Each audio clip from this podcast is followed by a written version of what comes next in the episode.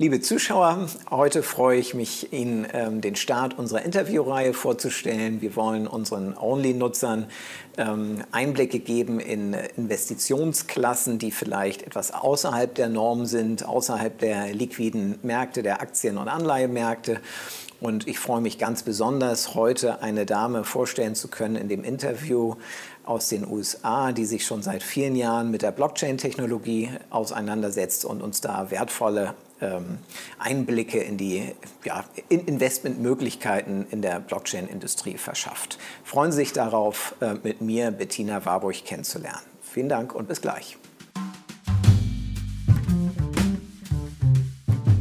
Welcome, Bettina Warburg, to our first edition of the Only Investors Talk. Um, we try to educate investors about a broader scope of investments apart from the normal capital markets. And uh, today we named the, um, the talk What Investors Need to Know about trends in investment areas in the blockchain industry. And I'm very happy to have uh, today Bettina Warburg in this interview. And um, Bettina, you are a famous person already in the blockchain industry. And um, we, we've seen you in, in the famous TED Talks as uh, one of the first uh, people talking about this uh, very broad um, topic and, and investing in, in this environment. You are a lecturer at the uh, University um, of uh, Texas in Austin. You have an advisory company, Warburg Serres, um, and you are an investor via the vehicle um, Animal Ventures. So you are very deep into into the scene, and I think um, there is no other one um, having such a deep insight into the blockchain industry. Um, May I have a first question um, uh, to you? Um, I've seen um, that you studied um, politics in, in, in, Oxford, so this is far away from, from IT or blockchain industry.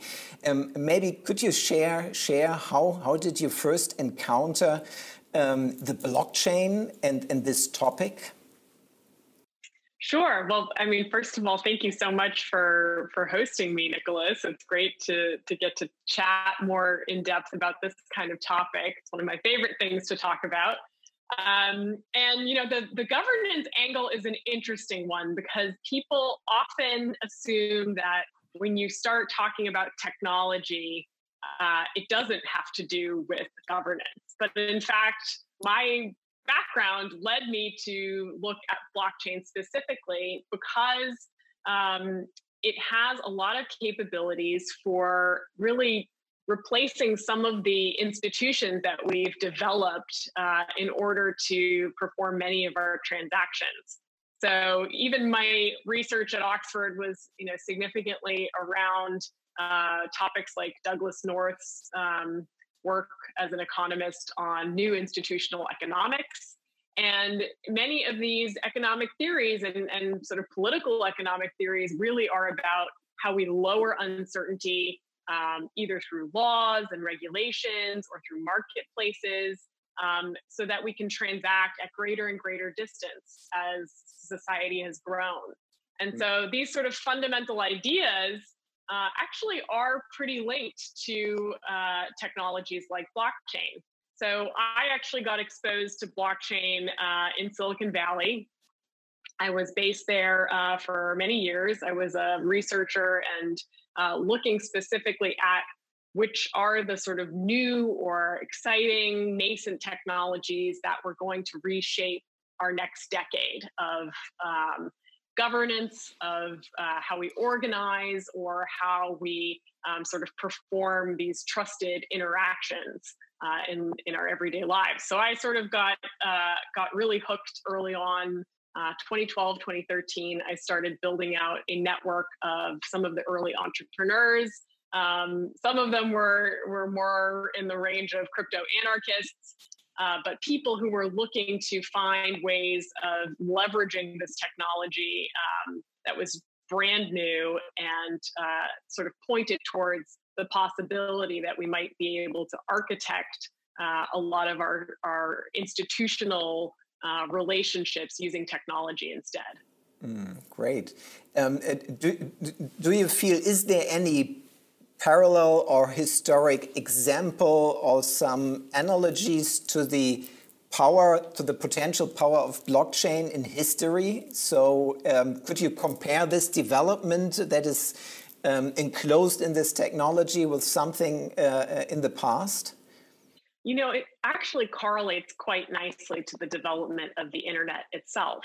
Mm. Um, you know, if we look back historically, when we uh, if we and if we simplified our digital economy, you'd really simplify it to these three layers, right? We we sort of got core infrastructure when uh, TCP/IP emerged, the the protocol suite that defined how computers connected to each other to form a mm-hmm. network and create this global communications infrastructure that we now think of as the internet, right? Mm-hmm. Um, so that's sort of the core infrastructure that came about in, you know, arguably uh, became adopted in the early 90s. There were mm. actually many, many kinds of protocols that were sort of vying to be the, the infrastructure at that layer. Um, and then we got a wave of uh, middleware that got developed. So people started building on top of TCP/IP, this core infrastructure of connectivity. And so we got companies like Oracle, uh, you know, things that allowed us to do content management better, uh, display websites, do all of this um, sort of middle uh, tools and services that just make it faster, cheaper, and easier to build on this infrastructure. And then eventually, when you get to sort of the 2000s, we started seeing the emergence of applications and the, the kind of economy we have today built on um, you know different kinds of platforms and applications like Facebook and Uber and um, you know any of those sort of modern concepts. So this whole tech stack uh, evolved over these waves. And what's interesting is when you look at blockchain, the analogy is is helpful to the internet because we're arguably in you know 1995 uh, mm. in terms of where the internet was. We have new core infrastructure, um, essentially blockchain computers that we can leverage to build middleware and very cool kinds of applications. Um, so it's a different kind of core technology, but it will emerge in the same way where we actually get waves of development and uh, waves of investment um, associated with the growth and adoption of this technology. Mm. Um, the, the, the, blockchain is now kind of in, in its teenage years. So uh, I think roughly 12 years ago, the, the blockchain protocol first um, appeared on, on, on the technology stage. Um, if you look back only the last five years, what, what do you feel were the, the, the biggest changes in, in technology and, and where do you see um, where did the relevance in the global economy, the relevance of blockchain in the global economy really, really pick up? So this short period of five years back, so what, what happened? What were the cornerstones in blockchain technology there?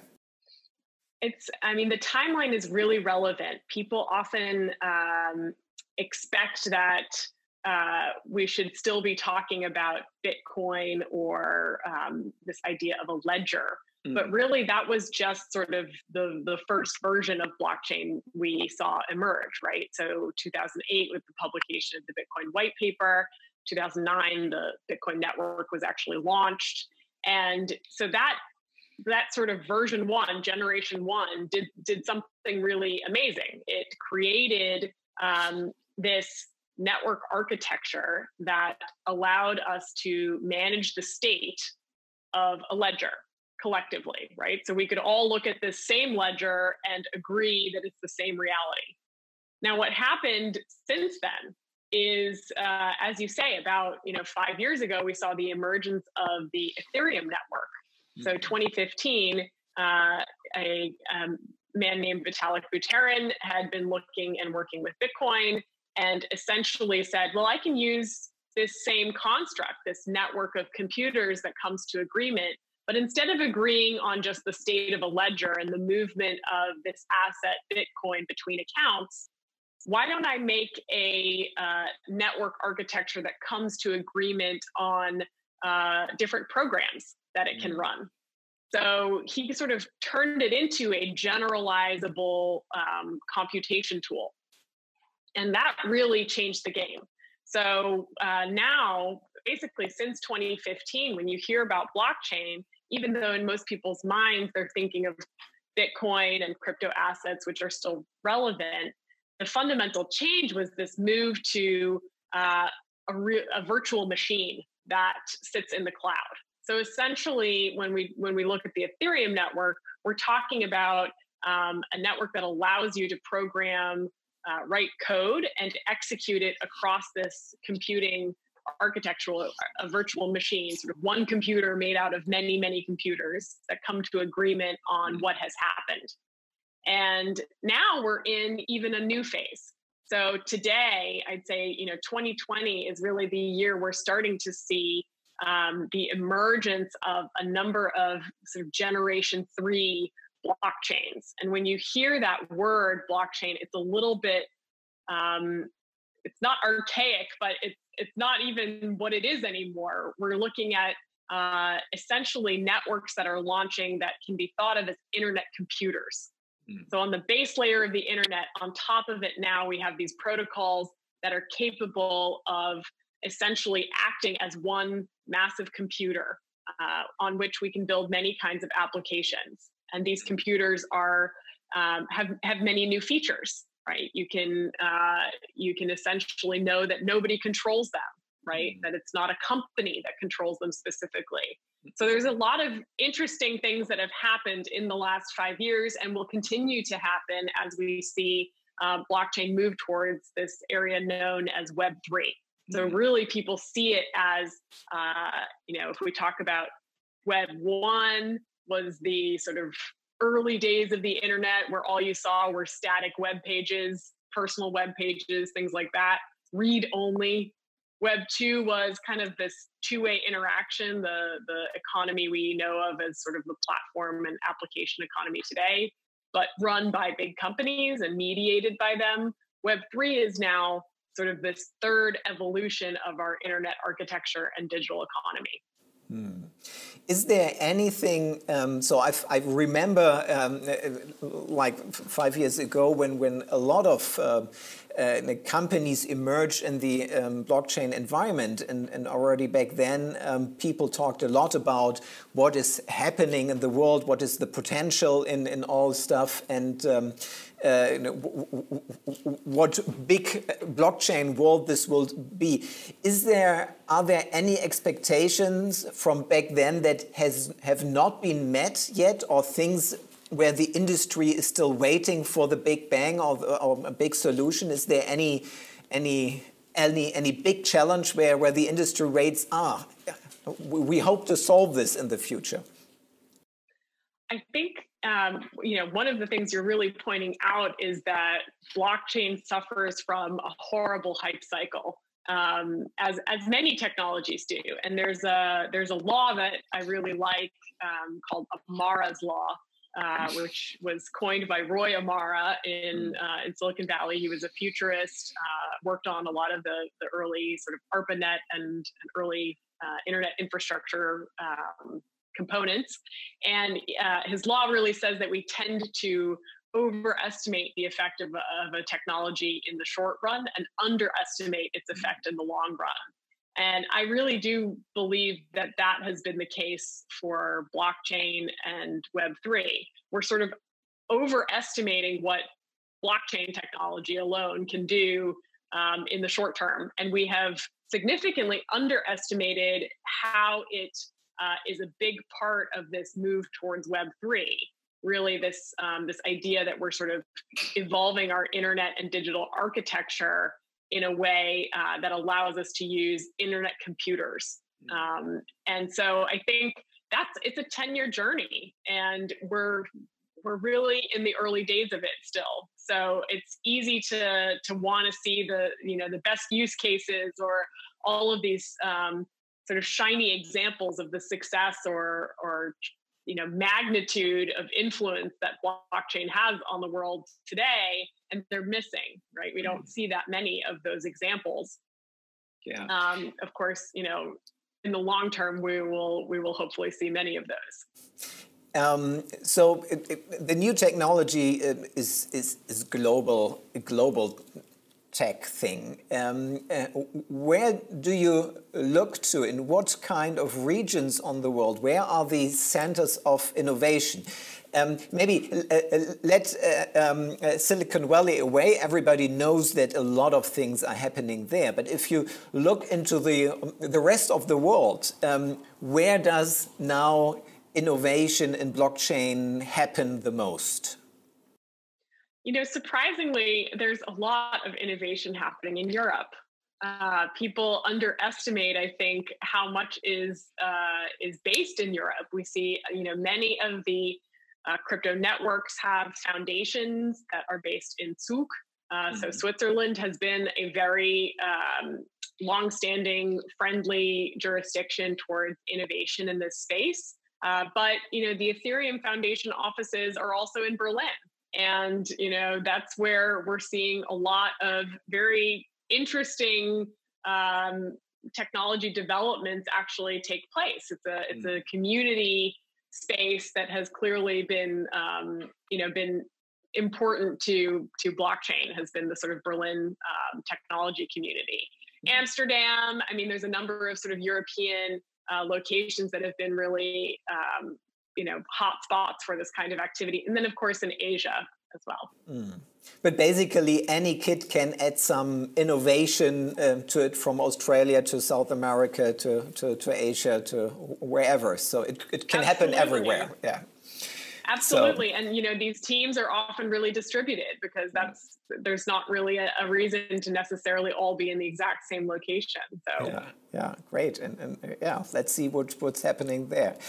Um, coming um, uh, to to the investor perspective. Um, so, if you are an, an, investor, you are well educated, and, and you know basically about blockchain, but you're wondering um, uh, what kind of assets are to be uh, uh, invested in? What can you invest in in the blockchain industry? So, what, how can I approach as an investor the whole industry? Everybody heard about Bitcoin and, and, and currencies, but what else is there in the in the in the blockchain industry to invest in?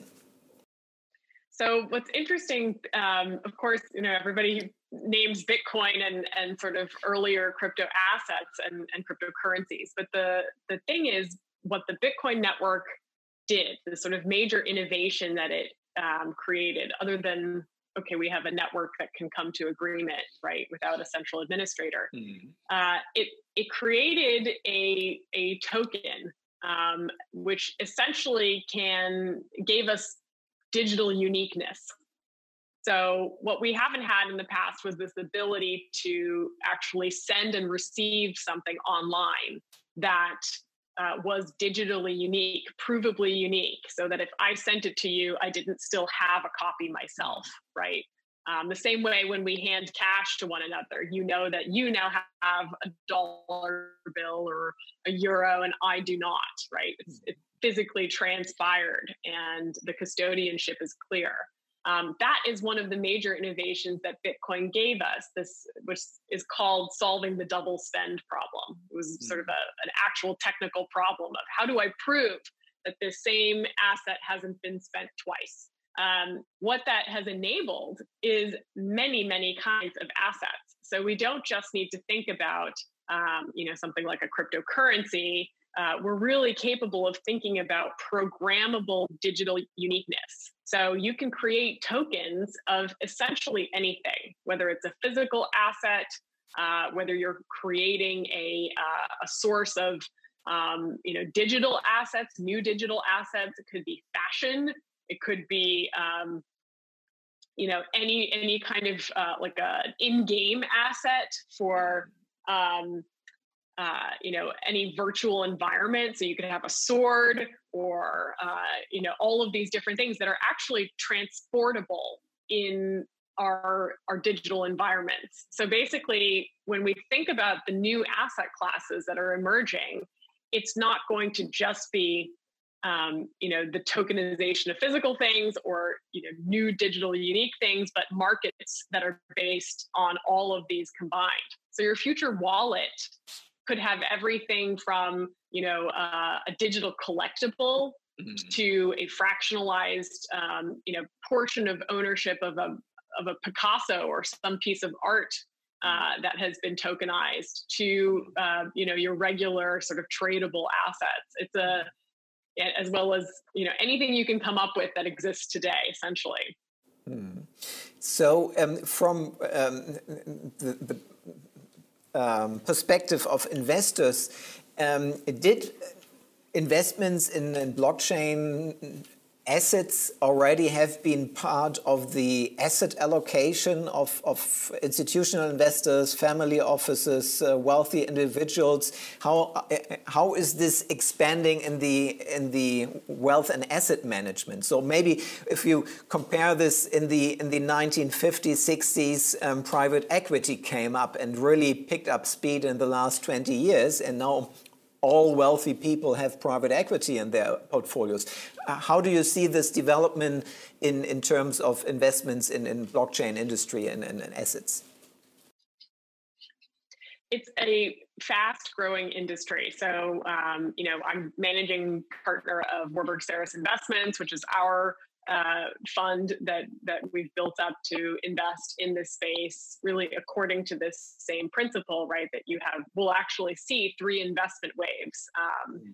around core infrastructure, and then the middleware that gets built on top of these uh, new networks, and then eventually applications. It's an enormous um, it's an enormous prospect and greenfield for investors today. So we're seeing a lot of traction, whether it's from traditional um, sort of lead premier venture capital groups like uh, Andreessen Horowitz has a very strong practice in this space. We have mm. new kinds of venture funds that are specifically oriented towards this, like Polychain Capital. Mm. There are a number of um, very uh, uh, long-term oriented uh, uh, dollars going into this space. And then, um, you know, you can see that true for existing um, institutional groups that we know of State Street, Fidelity, uh, JP Morgan, all of the major players have um, have a blockchain practice, have been uh, working to integrate uh, the technology and and the custodianship of digital assets into their practices so that they can offer it to a broader um, audience of family offices, et cetera. So it's a, it is a really growing area. I think um, I did read Fidelity put out a report uh, last year that said that about 22% of institutional investors have exposure to digital assets today, and I believe about half of them are planning on it in the next few years. Um, no, I, I, mentioned the uh, your, um, the book uh, Basics of uh, Blockchain, where you um, talked about the blockchain uh, stack consisting of uh, infrastructure and, and, middleware and applications. And um, where do you see what is at the moment the most successful application in, in blockchain, and where do you think this journey will go, and what kind of applications are on the rise?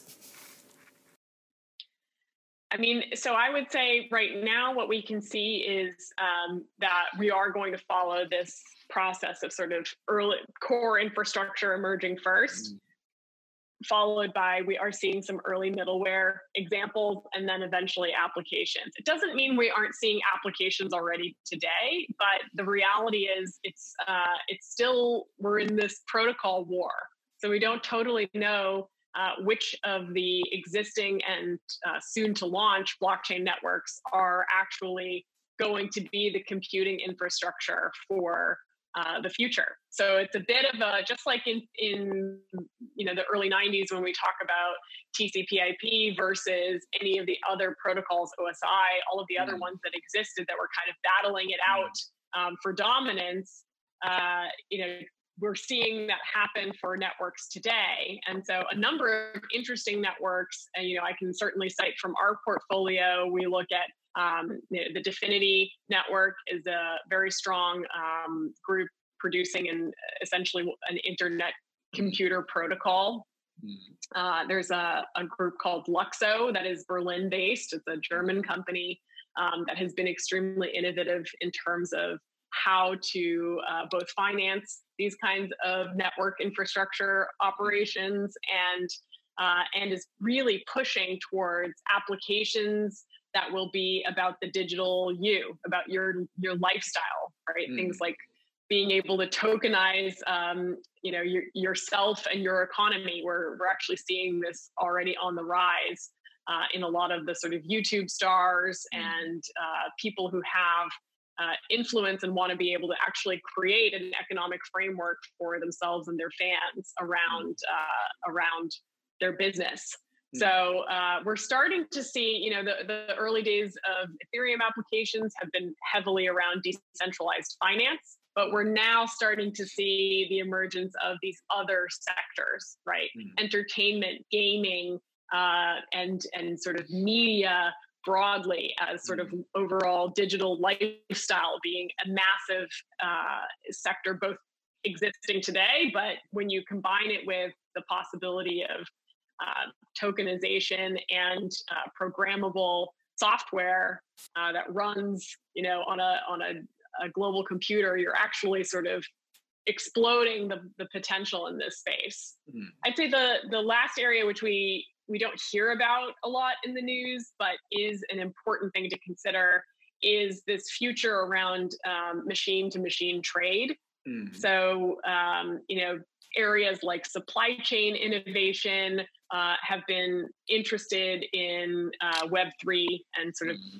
this computing uh, transition we're undergoing, in large part because it allows them to um, better automate a lot of what they're already doing. So when you integrate machinery into a supply chain and uh, robots and different um, processes, algorithms to make your supply chain faster or more resilient, uh, they're really starting to see that the problem of integrating all these machines is you don't have an infrastructure for the machines to actually transact with one another um, in a trusted way right? Or without the need for human intervention. And so the sort of promise of automation in many ways relies on the idea that uh, we're going to actually give machines a framework on which to, to transact, right? The ability to autonomously exchange value with each other or, or make purchases or uh, perform transactions uh, at scale.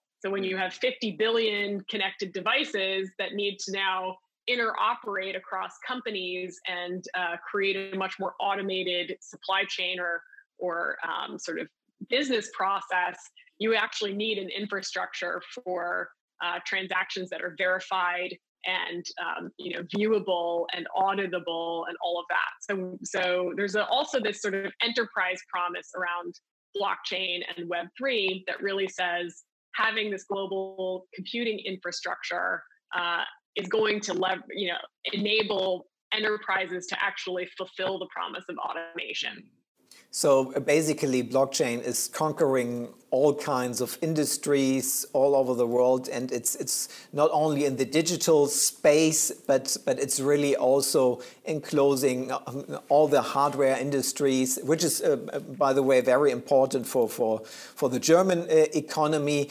connecting blockchain with um, with with the uh, industry, machine industry, and and so on. So um, that that's quite quite interesting um, maybe have an, an, another perspective on um, because it's still a young industry and um, in, in, young industries there are always also um, uh, people who, who maybe uh, lose the, the, the, the, right road, um, so to speak. Or in, in, other words, there have been fraud cases in, in ICOs, and, and there were like um, startups making up their, their ideas bigger than, than they, they were.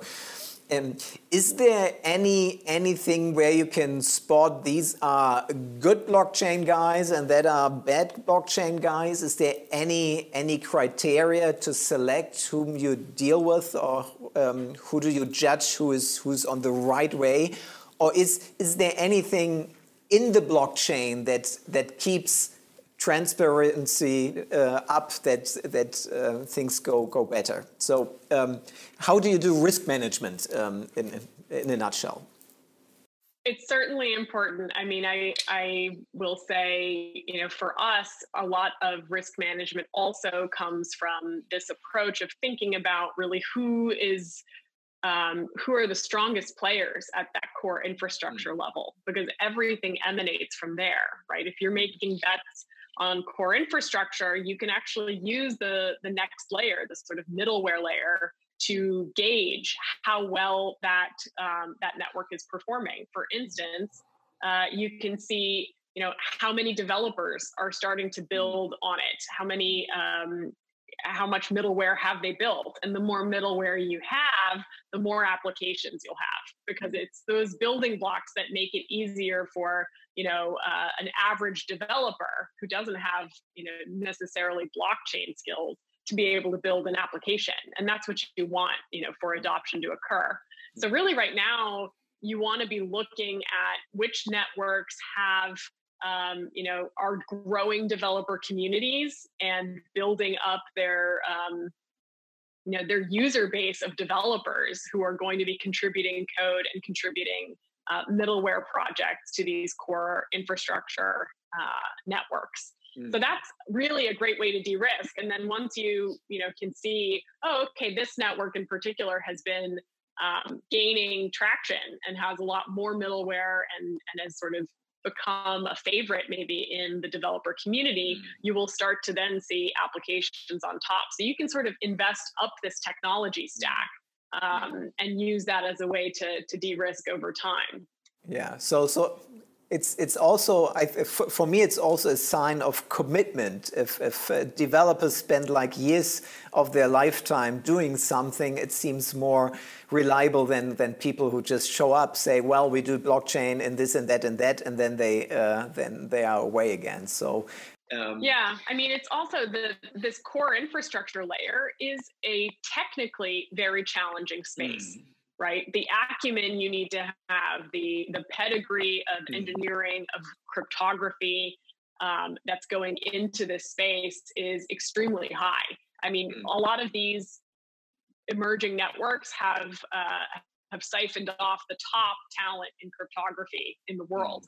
Mm. Um, so you're seeing, you know, really hard computer science at this core infrastructure layer. And there's, to be honest, very few teams that are capable of executing on uh, that kind of innovation. So it, it really emanates from that layer. If you can find and source um, and, and be a part of those networks early on, uh, you are, as you say, driving this overall network effect mm. because once developers commit to using that, they have a vested interest in continuing to build and and make a certain certain network or platform successful. So mm-hmm. you actually see the the value of these networks grow on on a, a power law curve. Mm-hmm. Yeah, that, that sounds like um, if you are part of the community for a longer time, then this is already a sign of reliability in, in, in a way. Um, uh, uh, so, if you would advise investors to um, who want to enter the market of, of uh, blockchain assets. So, what, what were your first steps um, going into the market? What would you advise them to do? Um, I mean, we always like to quote General David Petraeus. Uh, he um, has given us some very good advice over the years. And uh, at one point, he sort of uh, talked a lot about how you need to unlearn um, old models, old habits in order to actually allow yourself to progress and, mm-hmm. and learn something new. So uh, we sort of say you have to learn and unlearn um, a variety of, of uh, topics and be open to that. So I mm. think uh, it is a constant education. This area is evolving um, quite quickly, and just as you know, we've talked about today, there there are people who are mentally still stuck in the uh, in the sort of Bitcoin era, right? Of thinking that that is what you know, blockchains are just these ledgers that mm. are managed, right? And and not oh, we're talking about um, global computing architectures that are stateful and persistent, and you know don't have an Amazon in the middle. Mm. So there's a really interesting um, kind of unlearning and relearning uh, mindset you have to have, I think, mm. going into this, where you can kind of let go of some of your old assumptions of how things work and start imagining that uh, you know an asset in the digital landscape could be many things um, that we can have fractionalized ownership that you can uh, encode rights and different uh, different rules into all of these uh, economic tools that are that are cropping up. So it's that's really the hardest part I think for most people is um, having a bit of that uh, humility to to let go of some of the the sort of tried and true uh, ideas mm. and uh, and be open to something new. Mm, great.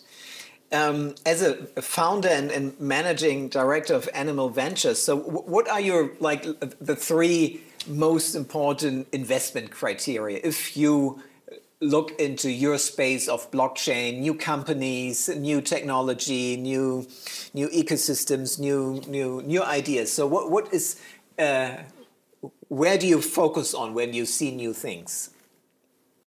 I mean, so immediately we looked at where in this technology stack a company sits. And mm. once you know that, you can start to sort of assess, you know, what is the timeline for this kind of innovation to to really be successful. Uh, I think it's one of the things that people get wrong uh, mm. the most, right? You see so many um, projects that sound like a great idea, but it's sort of like investing in Uber in 1995, mm. right? It's a great idea. That, you know, it totally should exist, but the the actual infrastructure to support that kind of project being adopted isn't there yet. Um, so once we sort of establish, yes, it's a it's a company or a project that fits into the right um, you know maturity curve in in terms of where we are in in the development of this technology then we are really looking at uh, you know who's going to be a generational icon uh, mm-hmm. who's going to be the google or the amazon of this generation of entrepreneurs mm-hmm. um, and so we're looking for you know outsized returns the ability to have you know a really strong competitive advantage over their their peers or the other projects that are in their particular category. And uh, and i have to say it's an it's an extremely exciting space. Um, so if you can look at start to imagine these companies more in that technology stack it's honestly the very first um, step to understanding when and how different uh, different projects will be successful. Hmm. Great. Um, Bettina, so I, have learned a lot. So um, not only that, that Europe is really picking up in, in terms of uh, innovation, uh, that um, that uh, yeah, core infrastructure, middleware are in, in even more uh, more interesting for, for investors, or can be more interesting for investors than than pure applications and, and digital um, um, currencies.